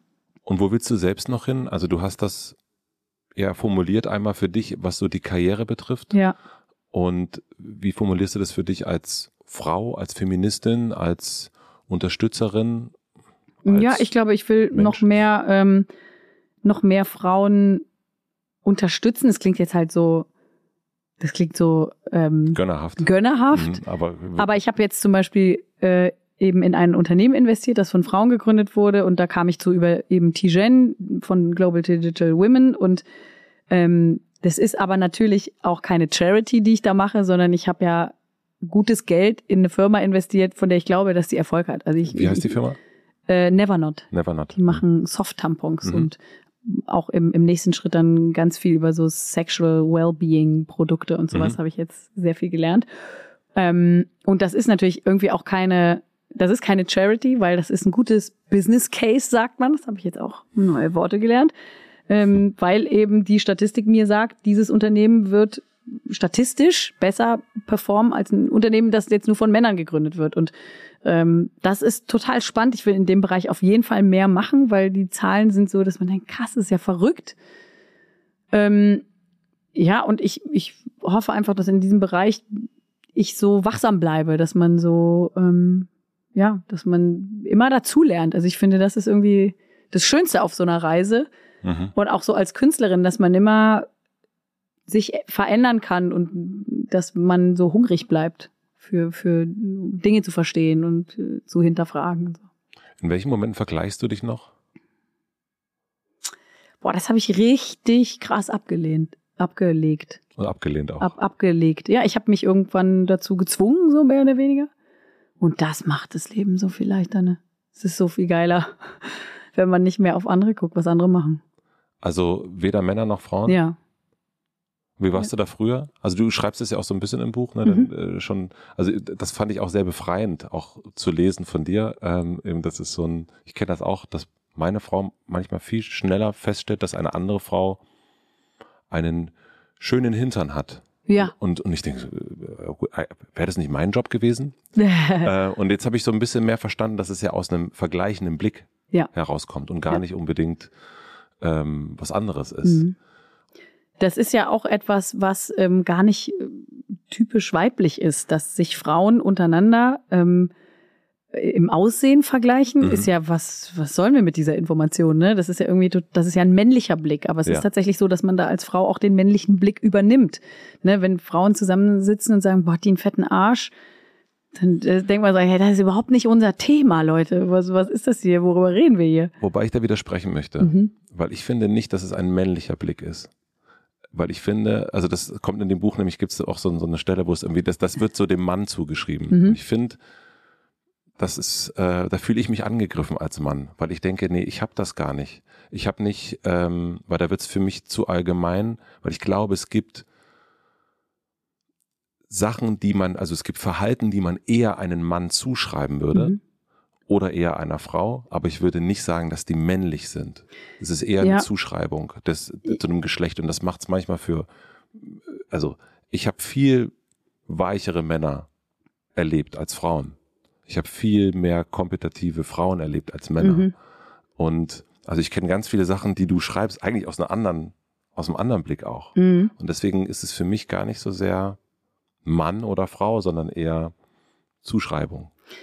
Das ist natürlich in, also das ist natürlich ganz oft so, ne, dass Mhm. es äh, Frauen gibt, die so sind und Männer gibt, die so sind. Aber diese Beurteilung der, des Aussehens und des Körpers unter Frauen, das, äh, da geht's ja eher um so eine evolutionsbiologischen Hintergrund. Ja. Ne? Also dass man quasi sich bekämpft auf einem Gebiet, was eigentlich nicht unseres ist. Also eigentlich, wenn du jetzt ähm, ganz weit zurückgehst in, in der Histo Historie des Menschen, der Entwicklung, dann be bewertet ein Mann in der Fortpflanzungs ähm, Arie bewertet die Frau, ist das jetzt äh, ein fruchtbares Weibchen oder nicht. Ne? Das ist aber nichts, wo man jetzt ähm, äh, grundsätzlich als Mensch eine andere Frau als, als Frau bewertet. Deswegen spricht man da von dem männlichen Blick, aber das heißt jetzt nicht, dass alle Männer alle Frauen nur sexuell bewerten. Das natürlich nicht, aber ich glaube, der ähm, diese Wissenschaftlerin, die das äh, Phänomen so ein bisschen aufgedeckt hat, die, die bezog sich eher auf dieses äh, evolutionsbiologische Phänomen eben. Weil ich glaube nämlich auch, dass es manchmal so ein, so ein angenommener Blick ist. Ja, natürlich, ja klar. Genau, weil, es- weil es, es gibt ganz oft, dass wir Männer, wenn ich in der Runde sitze, haben wir nicht gesehen. Also, die, Ja, ja. also ihr, also ich habe das, ich kenne das auch von Frauenrunden, dass man über die Fette redet. Ja. Ich mache das jetzt in Anführungsstrichen. Ähm, das ist etwas, wo das, also ich habe das gehört, das war, pass auf, Ja, ich, ich bin da, ich, ich bin da. ich habe das gehört bei Barbara Schöneberger, da warst du im Podcast und da habt ihr euch über den Penis von vom Wendler unterhalten. Ah, da war damals gerade dieses. Oh. Da war das Thema so und, und, und, und da habt ihr euch drüber geredet, wie dieser Penis aussieht Mhm. und Was ein Fake war, ne? was ein Fake war. Aber ich fand es, dachte so krass, wenn das jetzt zwei Männer gewesen wären, die Ja, sich krass. darüber, die sich über die Brust einer Frau unterhalten hätten, die im Playboy ist oder wie auch immer, wie das wirken würde. Mhm. Und habe ich gedacht, es ist interessant, das würde, das würde, also würde nicht, überhaupt nicht durchgehen. Und ich habe mich gefragt, ob es irgendwann den Punkt gibt, wo man Frauen auch wieder sagt, so, nee, das könnt ihr so nicht sagen. Ja, na, natürlich auf jeden Fall. ja. Ich glaube aber auch, dass das Bild allgemein über Bodyshaming sich ändert. Ne? Ja. Also wenn du jetzt an einem Tisch sitzt mit 13-jährigen Mädchen und du sagst irgendwie, boah, das Nachbarkind, das ist echt eine kleine Tonne geworden, dann Mhm. sagen die, ey, stopp, Ja, das macht man nicht, das Bodyshaming. ja, wirklich. Und zwar stimmt. mit so einer Vehemenz und so einer Selbstverständlichkeit Mhm. auch, äh, hallo, bist du irgendwie, aus welchem Jahrhundert kommst du? Das Bodyshaming. Ja, Und das ist total, also es ist super, ne? Aber da sind wir natürlich alle auch noch ein bisschen anders drauf. Wie hast du deine Veränderung, die du so durchgemacht hast, wie ist dein männlicher Kreis darauf eingestiegen? Also du bist ja nicht nur noch mit Frauen umgeben, sondern du hast ja auch Männer an deiner Seite, die du schon länger hast. Dann verwandelst du dich so ein bisschen, also du guckst, dein Blick verändert sich. Mhm. Ja. Wie sind die mitgekommen? Ähm, Ein Also- paar sind mitgekommen, ein paar sind nicht mitgekommen, ne? Also, aber es gab ganz viele Momente, wo ähm, ich weiß noch, als den Hashtag Aufschrei gab damals ja, bei von Twitter. Annelie Ne? Zorek, ja. Genau, wo, Mhm. wo dann so viele Geschichten rauskamen von so Alltagssexismus. Da haben wirklich ganz viele männliche Freunde von mir gesagt, ist es echt so? Es Mhm. ist echt so, weil das natürlich kriegt, kriegt man das nicht mit, wenn man nicht selber auf der Täterseite ist, sag ich jetzt mal, ne? Wie ihr wechselt echt die Straßenseite, wenn euch ein Typ entgegenkommt. Echt? Oder ihr nehmt ein, die Treppe, wenn nur ein Typ, der irgendwie crazy aussieht, in Aufzug geht. Also dieses, diesen ganzen Verhaltenskatalog, den wir so unterbewusst abarbeiten. Und ich weiß noch, als es diesen Hashtag gab, waren alle Frauen so, ja, ja, klar, ja, so ist es, so ist es halt. Und alle, also viele in meinem Freundeskreis waren so, hä? Das ist ja furchtbar, das ist ja total schlimm. Also ich glaube, dass da auch bei vielen, vor allen Dingen seit diesem Hashtag, ähm, ein ganz anderes Bewusstsein Ja. da ist. Das ist bei mir auch so. Also Ja. bei mir war es ein MeToo noch mehr dann. Mhm. Also da hatte ich mehr, ähm, ist bei mir mehr ausgelöst worden. Und auch, dann habe ich angefangen zu fragen. Also so auch Frauen Mhm. wirklich explizit zu fragen, sag mal, Ja, genau. wie, ist es? Und ich war total schockiert. Also was da, was da abgeht und habe dadurch auch nochmal einen ganz anderen Blick drauf bekommen. Ähm, das heißt, wenn wir über die Männer in deinem Umfeld reden, unterrichtest du die da auch ein bisschen? Also nimmst du die aktiv mit und sagst hier, ähm, Margret Stokowski, ähm, liest das mal? Bei manchen Themen ja. Also ich weiß noch, dass ich eine längere Diskussion hatte ähm, mit äh, meiner Kollegin Mariella Trippke, die mir da übrigens mich unterstützt hat in diesem Buch, ähm, dass wir gemeinsam mit einem männlichen Autoren darüber diskutiert haben, dass man nicht sagen kann Sexskandal, wenn mhm. es um einen MeToo-Fall geht. Also dass Sex etwas anderes ist als Missbrauch. Mhm. Weil Sex, Spannend. das hat nichts mit Sex zu tun. Wenn oh. ein Mensch nicht teilhaben will, dann ist es kein Sex. Sex ist einvernehmlich. Sex ist was Gutes. Ne? Mir wird ja auch immer gesagt, oh, du redest ja selber so viel über Sex auf der Bühne, musst nicht wundern, wenn dir jemand Pimmelbilder schickt. Ich denke, nein, ich rede über Sex, den ich haben will. Mit einer anderen Person, die auch. Die auch will mhm. und nicht darüber, dass ich zu irgendwas gezwungen werde. Ah. Oder unter Umständen das mache, weil ich unter Druck gesetzt werde. Und da weiß ich noch, haben wir eine längere Diskussion gehabt und da war erstmal so, hä, wieso? Ist doch Sex. Sex ist doch Sex. Und dann, nein, ist es nicht. Und ähm, das war dann aber total gut. Und ich habe auch heute noch oft ähm, Gespräche mit Leuten aus anderen Bubblen, ja. sage ich mal. Ne? Also ich habe ähm, äh, ein, einen etwas älteren Freundeskreis durch so Nachbarschaft und so, die sind einfach ganz woanders mhm. als wir. Ne? Die haben kein Instagram, kein Twitter, gar nichts. Und da hat man auch manchmal Diskussionen so, boah, äh, was ist, muss jetzt wirklich jede Frau in der Öffentlichkeit erzählen, äh, was ihr irgendwie mit einem Kollegen passiert ist? wo ich dann so ganz ruhig angefangen habe zu erklären, ja, das muss schon sein, damit das nicht mehr passiert. Und dann ist auch immer am Ende so einer Diskussion, krass, du hast recht, stimmt. Also ich habe das. Von äh, Männern und von Frauen. Ja. Mhm. ja. Das, das kenne ich, das kenne ich auch. Wir müssen so ein bisschen auf die Uhr gucken. Okay. Du wirst, glaube ich, abgeholt demnächst. Oh, krass, okay. Ich gucke noch mal ganz kurz nach, was ich noch, was ich noch, noch War das jetzt noch. ganz schön ernst, unser Gespräch? Habt ihr gedacht, es wird lustiger vielleicht, ne? Nee, also bei Hotel Matze ist das ja eh immer so ein bisschen ernster. Hm.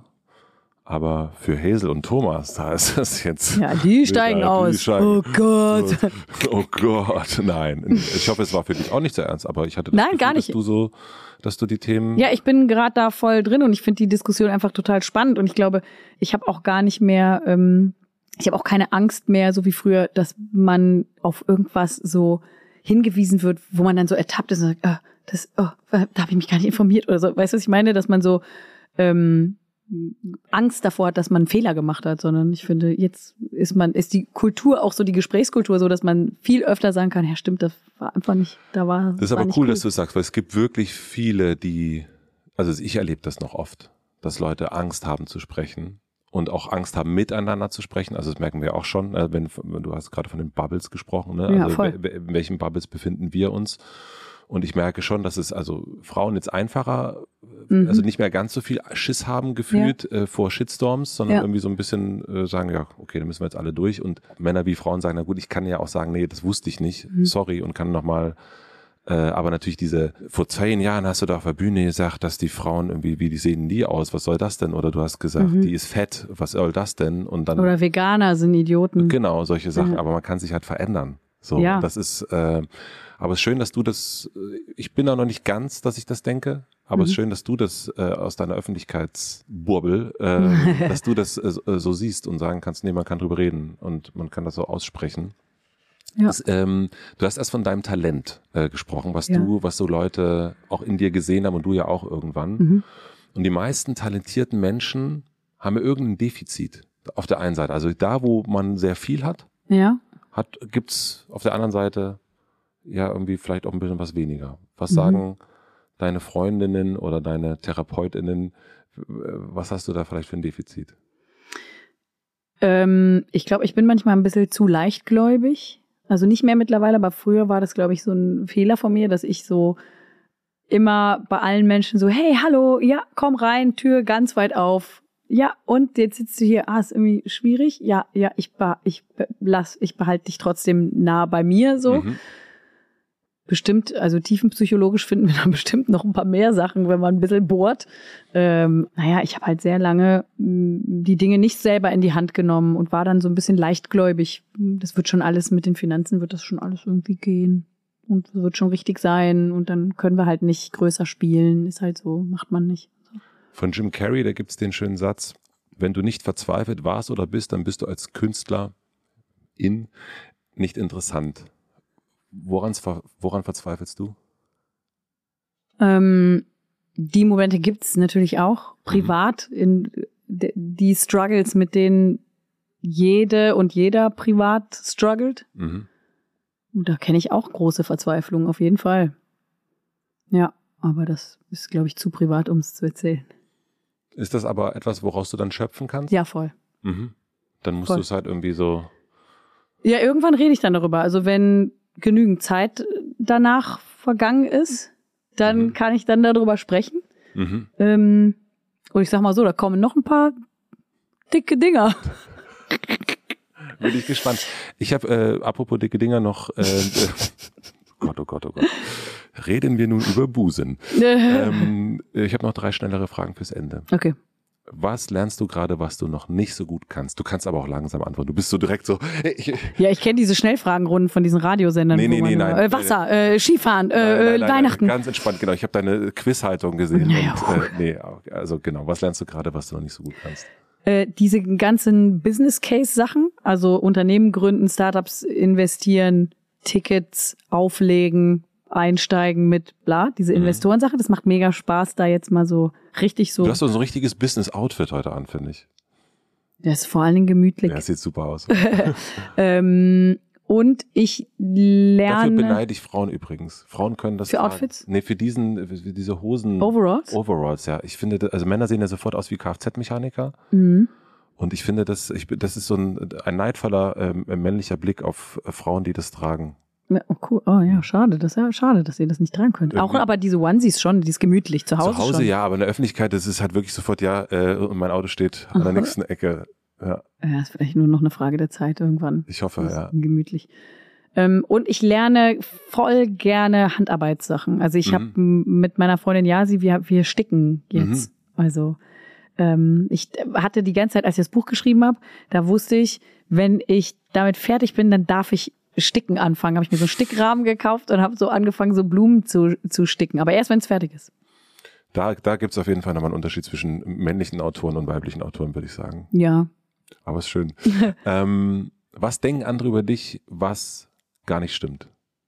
Äh, dass ich ähm, privat auch immer genau weiß, was ich filmt, wo, dass ich so voll schlagfertig wäre in jeder Situation, dass es so keine Situation gäbe, in der ich nicht voll die Hosen anhab. So, Oh, ich, ich- glaube, das, äh, das denkt man immer. Oh, da freue ich mich auf die dicken Dinger, die noch kommen. das, scheint mir doch, das scheint doch schon sowas so hoch zu, äh, hochzukommen. Mhm. Und die letzte Frage, ich habe eine große Plakatwand am Alexanderplatz. Imagination ist gefragt. Ja. Und du darfst entscheiden, was für alle dort für eine Woche zu lesen sein wird. Was schreibst du auf dieses Plakat? Vielleicht aktuell, dass mh, man doch die Abschaffung des Paragraphen 219a überdenken sollte. Also nicht überdenken sollte, sondern vorantreiben sollte. Was ist dieser Paragraph? Der, 92a? der verbietet Werbung für Abtreibung im Gesetz und äh, darunter fällt aber auch, dass ärztinnen, die Schwangerschaftsabbrüche durchführen, auf ihren Homepages und auf in ihren, ja, in ihren, ich weiß gar nicht, haben die Zeitung, ähm, dass die eben nicht verbreiten dürfen, welche Methoden die anwenden, wie die das machen und so. Also das dürfen die selber nicht sagen. ah, Du okay. darfst aber, wenn du sogenannter Lebensschützer bist, Mhm. dann darfst du über Abtreibung schreiben, was du willst. Okay. Du kannst sagen, das wird mit dem Presslufthammer gemacht. Das ähm, ist eine, eine sehr seltsame Gesetzgebung. Also schafft Paragraph 219a 219a. ab. Ja. Gut, den nehmen wir, würde ich sagen.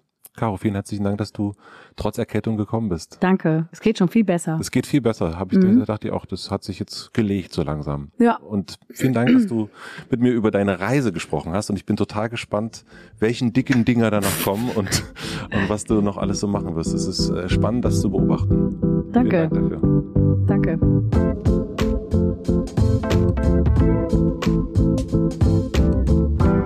Das war Caroline Kebekus. Vielen, vielen herzlichen Dank fürs Zuhören. Ich habe einiges gelernt, nämlich wie viele Sachen sich verändern können, wenn man bereit ist, den Schritt zu wagen.